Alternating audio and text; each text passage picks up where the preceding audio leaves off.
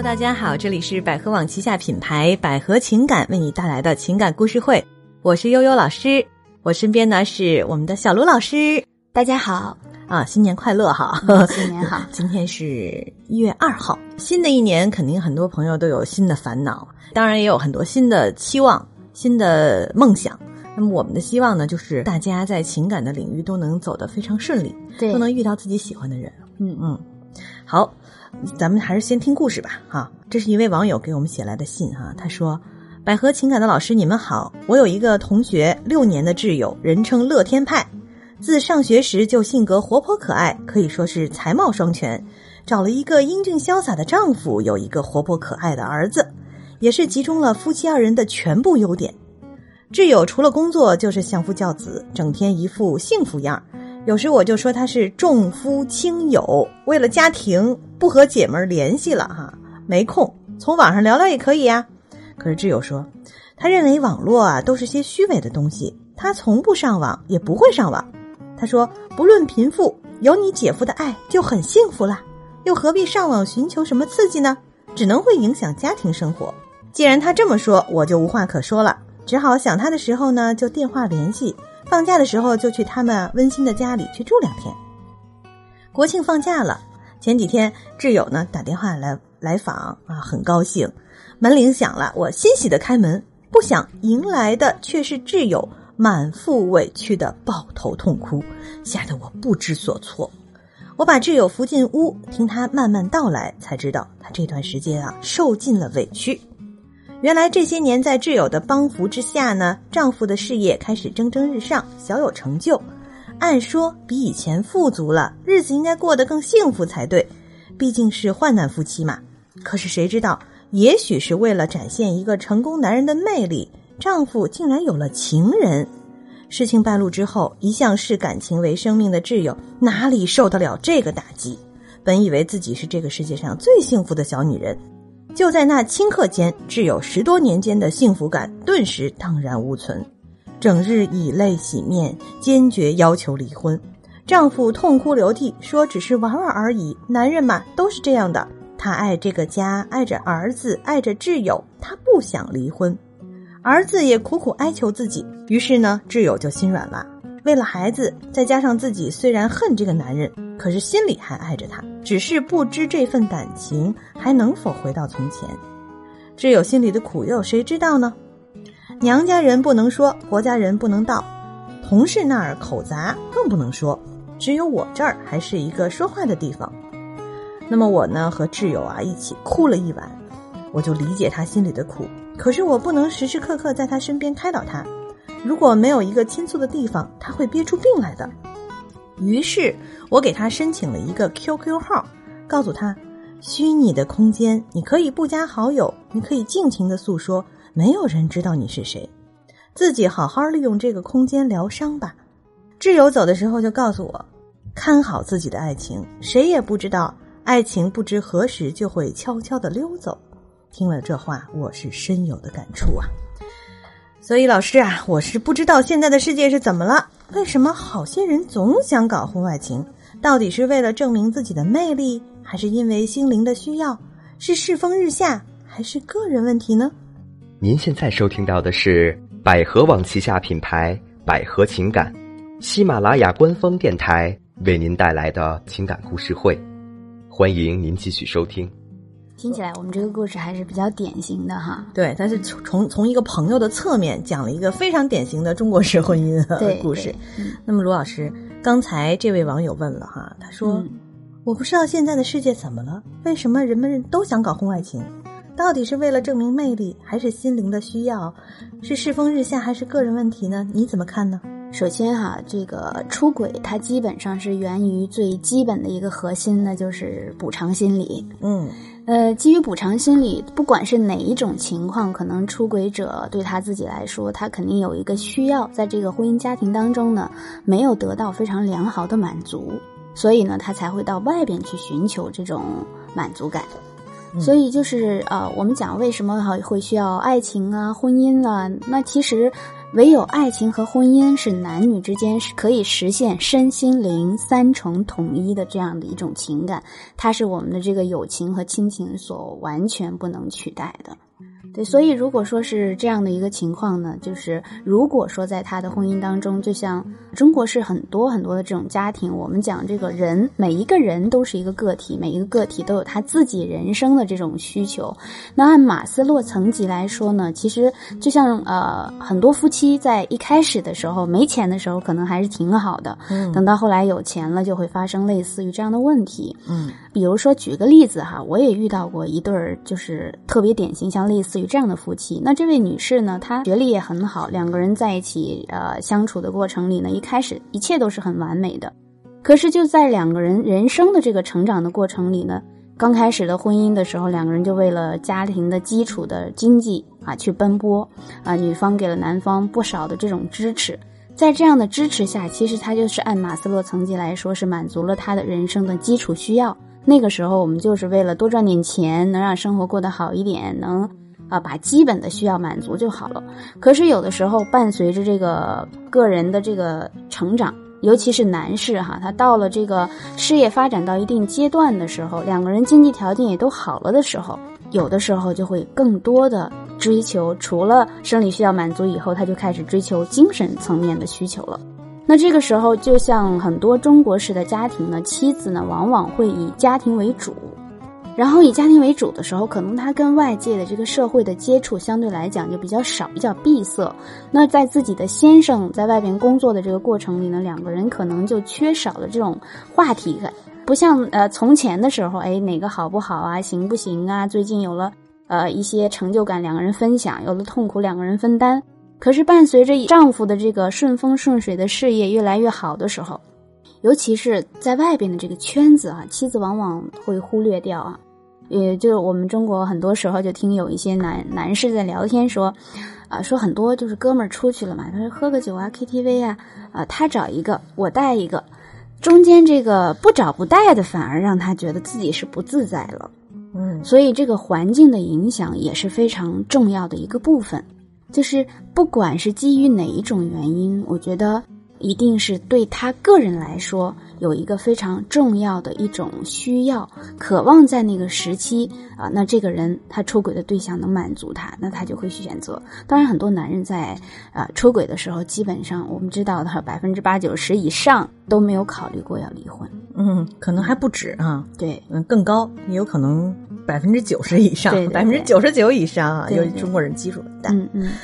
我倒觉得其实不光啊男人哈，女人也是一样的。嗯啊、也有很多。你看，很多夫妻结婚以后啊，这个好像是家里是一套日子，嗯外面是一套日子，嗯，就是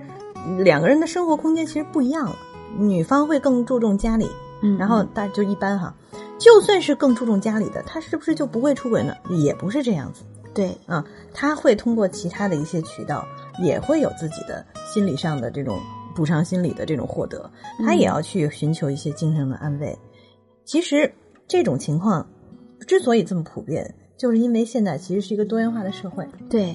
那么好，我们说回这个故事本身啊，刚才我们讲的是目前社会上的一些情况。嗯嗯，我们说回这个故事的本身哈，就是这一对夫妻他到底出了什么样问题？你先看看这个太太，嗯嗯，罗老师，你看，就光这个挚友啊，他的这位挚友评判之后讲述的这一段故事，当然他可能是带有他自己的站他自己的角度哈，对，对，他会把他的这个挚友夸得很好。嗯那么我们来看看这个女生她有什么问题？她本身其实，在没有结婚之前，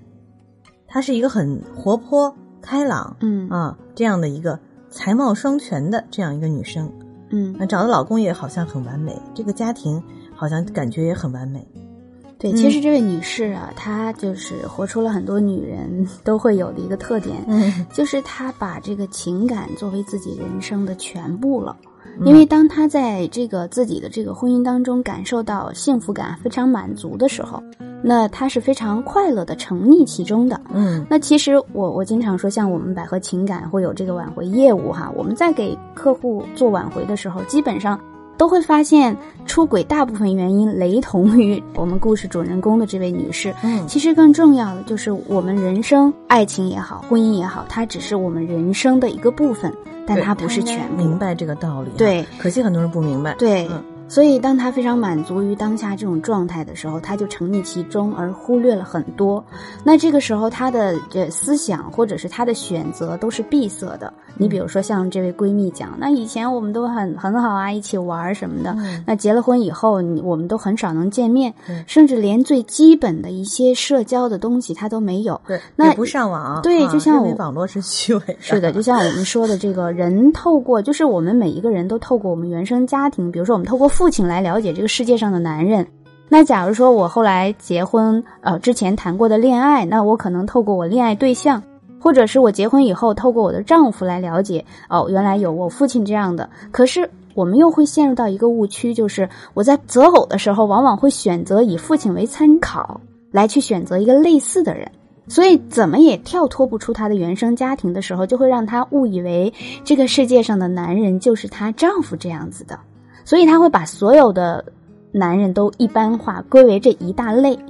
啊，那当他遇到这个婚姻当中的这个变故的时候，实际上是颠覆了他自己的这个世界观，包括颠覆了她对她丈夫的一个认识，甚至是打破了她原本这种幸福的这种美梦的状态，所以才会让她瞬间不太能接受这个现实。嗯，非常不能接受。对而且她是立刻提出了离婚对啊，就是感觉我反正破碎了，那我们就破碎到底吧。对所以其实你会发现，前面越是幸福满足，越是觉得哎呀无欲无求了，嗯什么都够了。嗯突然一下发生一个这种破碎的一个小口子，嗯啊，其实只是一个小口子，撕开之后，他会发现我彻底崩溃了。对，嗯，就是因为他一直都沉溺这种非常完美的自己的生活状态里，美的状态。所以有有有的时候面对自己的人生出现了类似于这样的瑕疵，是肯定没有办法接受的。当然，我们不是说去宣扬了说这个啊、丈夫出轨或者妻子出轨了，我们一定要离婚或者一定要选择挽回他。那我觉得最基本的需要就是基于这位妻子她个人的角度考虑说，我觉得我更想要什么。其实作为她来讲，她没有想过要离婚。所以她现在应激反应说：“我必须要离婚才能解决这个痛苦。”那真的离婚了就能解决痛苦吗？其实也未必。嗯，对你，看，当她想要离婚的时候，表示要离婚的时候，她的丈夫表现的非常的悔悟的态度很深，对。啊，痛哭流涕。嗯。因为我们要知道，其实不是所有的丈夫都能这样表达的，对。啊，有一些就采取了冷漠回避的态度，对，有一些就干脆，那你闹去吧，嗯。你就是一哭二闹三上吊嘛，对。啊，不一样。她这个态丈夫的这个态度呢，其实相对来讲，如果是真的话哈，嗯相对来讲还是比较真诚的。对，而且丈夫也说了，玩玩而已。由此我想到一件事儿，就是咱们有的时候啊，我们做节目，因为我们其实是做挽回业务的，对，所以更多的是希望能够大家走得更好。嗯所以有的时候我们的节目当中呢，讲完了一些挽回的案例之后，有些网友会说，男人出轨就是不可饶恕的，你们为什么还要站在他的角度为他说话？嗯，我们现在就要站在这个男人角度来看看，到底这个男人是为什么会这么想？呃，其实有的时候，就像有一些家庭呢，其实也不争吵。嗯然后两个人呢也会有沟通，呃，相亲相爱的，看起来好好的就是别人眼中的模范夫妻。对，但其实有的时候，这种不争吵，或者是有事儿相敬如宾，那这样的生活方式往往会让婚姻啊缺乏这种激情。显得很因为平淡。人，尤其是人嗯到中年的时候，不惑之年，上有老下有小，再有啊工作养那么多人，所以经济不好的时候，男人的压力相对来说会很大。所以这个时候，就是其实他出轨，当他遇到一位他非常喜欢的这个女士的时候，他能感受到自己的心动，能感受到和一个人啊在一起的那种激情。能让他觉得他还年轻，那这在心理的角度来说，就是非常好的一个满足。所以，每当他有遇到一些工作上的问题或者一些压力的时候，他身边的这个情人往往能和他聊一聊，甚至能给他一些意见，再或者能给他一些安慰。那这个时候就能让他觉得这份温暖是不是这个家庭能给他的？因为当婚姻啊、进入到一定阶段的时候，其实就像我们说的，左手摸右手了，仿佛就是亲人了。我也知道，也从来没有想过我要和他们分开，也不会离开。可是我总觉得少了那么一点什么。那你像这位男士，因为我们没有看到闺蜜有描述这位男士的出轨原因，也没有描述他们之间啊有过什么问题，因为只是说啊闺蜜眼中的夫妻关系是很好的。当然，因为有的人他关起门来，感情到底是什么样子的，可能呃就是因为我们对他有了一个羡慕的这样的眼神和期待，反而让他更加的遇到问题，把自己包裹起来，不能打开自己和别人去交流。因为他要保留他原本的这个模范夫妻幸福感的样子，嗯，就是要维持这个形象，对。啊，不能让大家觉得好像你看我本来这么完美，嗯。我的这丈夫对我这么好，家庭如此如此的棒，对。啊不能让你们觉得我出了问题，对。一旦出了问题，那我是多么没面子呀，啊对。会有这种情况的。实际上你可以看出来，他们之间，她跟她老公其实有十多年在一起了，嗯，那么十多年在一起，两个人之间不可能一点问题都没有。是的，啊，总是会有一些摩擦，会有一些什么，但是呢，可能彼此都有更重视的事情，一个安于家中，嗯一个对外面更关注，因为要挣钱打拼。嗯你看，她老公其实是一个成功男士啊，对，那么大家就没有更多的细节，更多的这个空间去关注这种彼此情感的细节，嗯这种细微的变化，对所以就没有做及时的做出弥补，这个也是个问题哈。对。虽然是过得很好，可是你会发现，我们好像缺少的就是平时让自己慢下来，嗯。看看审视一下我们现在看似不错的婚姻状态有没有一些问题。对，而且我也经常说的一句话叫“婚姻不是目的，幸福才是目的”哈。嗯，所以就像这位先生，就是他的太太，也我们也看到连网都不上，所以他的讯息是闭塞的，然后他的圈子也是这样子，那自然而然的就会让这位先生觉得和他沟通起来，那虽然故事里没讲哈，我们知道正常生活当中遇到的类似的情况，那他们在沟通上是一定有问题的。基本上就维持在一个基本的吃饭了，然后好吗？然后回来了，走了，你慢点，没有什么太有养分的一些沟通的这样的一个状态的话，就会让先生更加的感受到内在的不被支持啊，嗯或者是不被呃理解，在自己需要这个并肩作作战的时候，那对方并不能给自己使力，那也是一个很大的问题。其实我们讲男人多大，他都是孩子。他都是有一个情感上不仅仅是一个高大的形象，也是有需要自己做一个啊、小男生的这样的一个状态，需要被呵护啊、被理解、被支持。男人天生都是孩子，嗯，那么女人呢，既要享受一个公主的身份，又要有母性的关怀，对，又要比男人成熟，这很不容易啊。是的，嗯，所以人家说一个幸福的家庭，妻子其实是最重要的。嗯好的，我们刚才讲的是分析了一下这位妻子的问题哈，还有就是这位丈夫的存在的问题。那么从这个故事上来看，你觉得这个挚友啊，这位她的闺蜜，就是给我们提问的这个朋友，嗯，她的这个做法怎么样？合适吗？其实我觉得给他申请一个 QQ 空间，然后让他自己也在上面去怎样这件事情啊，给他一个属于自己的空间，让他有一个出口，这个是没问题的。嗯只是渠道，如果说只是个 QQ 空间的话，我觉得它存在的隐患也比较多。那你说，如果说我们申请了一个 QQ，那哪天情绪不好了，想找个人说说话，又不想要找认识的人的时候，是不是就会去加一些陌生人？其实现在网络这么发达，对他来说有一个新鲜的事物，说着说着就会发现，其实每一个女人在这个家庭里都有，也有会有她的需要。当一个男士的出现啊，跟他嘘寒问暖，表示理解，并给他关照的时候，往往也会引起这个女士在最脆弱的时，因为女士她出轨，往往是在自己心灵最脆弱的时期被别人趁虚而入了，所以我觉得这样的方式呢，隐患比较大。那另外一点呢，就是这样的方式并不能让他得到良好的情绪的出口，给到他健康的思想的引导和积极的回应。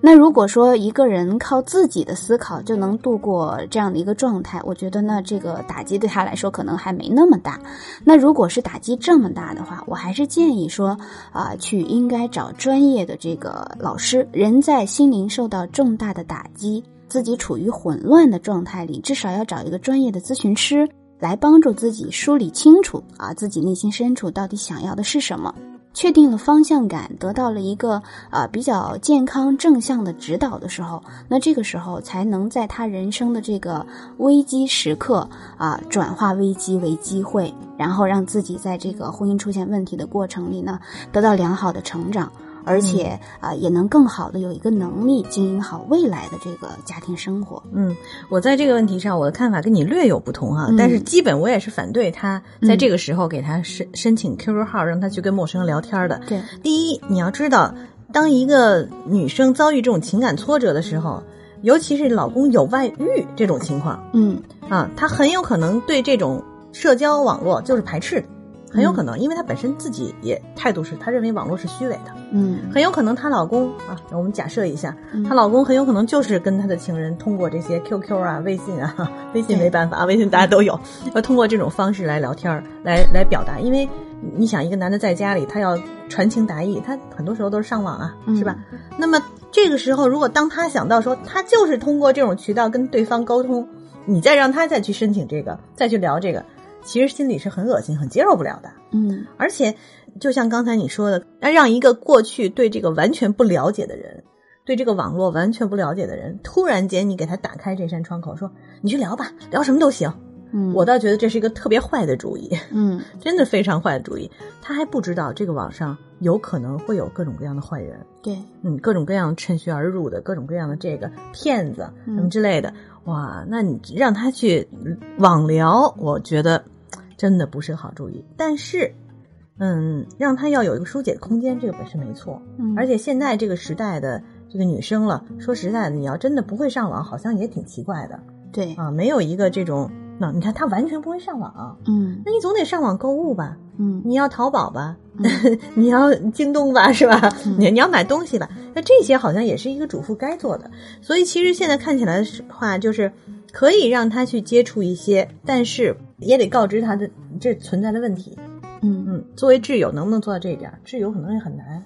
因为闺蜜她本身其实闺蜜不客观。在这个时候呢，有往往哈，我们的闺蜜听到这事儿以后都会很气愤，对，走，我带你找他，就要揍他一顿。嗯其实这个情绪上的问题都解决，情绪上的行为啊都解决不了问题。嗯，所以呢，我觉得作为闺蜜，如果在身边遇到了我们自己的闺蜜哈，她丈夫出轨或者怎么样的，能做的就是花更多的时间。来陪陪她，哪怕不说话，哪怕带她去做一些她想做的事情，啊，陪陪她走一走，然后不要去干涉，给她主观的意见，因为我相信每一个闺蜜都是爱我们自己的姐们儿的。但是如果在这个时候我们去干涉了她，说你一定离吧，你不离吧，我支持你吧。其实往往会啊给她造成误导，嗯，因为我常有一句话，就是即使我在生活里遇到闺蜜遇到这样的问题，我也会说，我说我没有办法为你的人生负责任，所以我没有办法为你的遇到的事情指手画脚，但是我们可以坐下来好好分析一下利弊。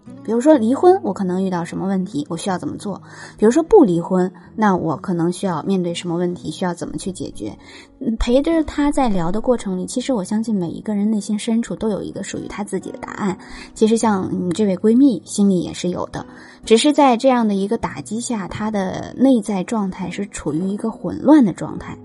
所以要给她一些时间，然后冷静下来之后，她才能清楚的知道啊她要什么。所以多陪陪她，让她有一些啊爱好或者是啊运动。陪伴的时候也是也是要讲究陪伴的技巧。啊，并不是说我拉着你做所有的事儿，对，其实有的时候就是静静的坐在那儿，嗯，呃，即便是陪伴，也有各自的空间，嗯。嗯，比如说你在他身边，让他觉得他不是无助的，对，有什么事儿你想到了，你可以找我商量，嗯。啊，但是呢，你自己做主意，你自己拿主意，是的，你想做什么，可能就是坐那儿坐着就行，嗯，或者喝喝杯茶什么之类的哈，对，所以我们刚才讲了这么多啊，我是希望说，从这个故事上来看，这个网友的确可能还不是那么专业，至少在。情感咨询方面肯定不会像专专业的咨询老师像罗老师这么专业哈。对，因为我们这个时间关系有限，我们也确实没有办法把我们这个详细的这个男士女士做一个分析。当然，因为我们百合情感其实也不仅有这个我们的咨询挽回业务，也会有一些学习类的课程哈。其实有的时候也建议大家啊，如果我们的节目然后听的过程里呢还不过瘾，然后也没有得到一个非常明确的这个答案，嗯，也可以去学习看看。对，嗯有什么呃想了解和沟通的，也可以给我们留言哈。当然，你也可以拨打我们的情感咨询专线四零零幺五二零五五二啊，四零零幺五二零五五二是我们百合情感的呃情感咨询专线。嗯，呃，如果你有什么情感上的困惑，都可以拨打这个电话来寻求帮助。对，当然，也可以关注我们的公众号，啊也可以在我们这个节目底下留言，我们也会告知你啊应该怎么样寻求帮助。对，因为多看看别人的故事，你就会发现，其实自己其实也没那么糟糕。对，嗯好，那么我们今天是我们二零一八年的第一期节目哈，嗯我们说的有点多，但是也是希望能更多的给大家更多的帮助。在接下来这一年里面呢，我们的节目依然要陪伴你度过你人生当中情感当中的一些低潮期，呃，当然也通过这种方式能够我们一起学习啊，嗯让大家一起共同成为一个情感中的常胜将军吧。长是的，好，那么还是祝大家新年快乐。新年快乐！嗯，好，再见。好，再见。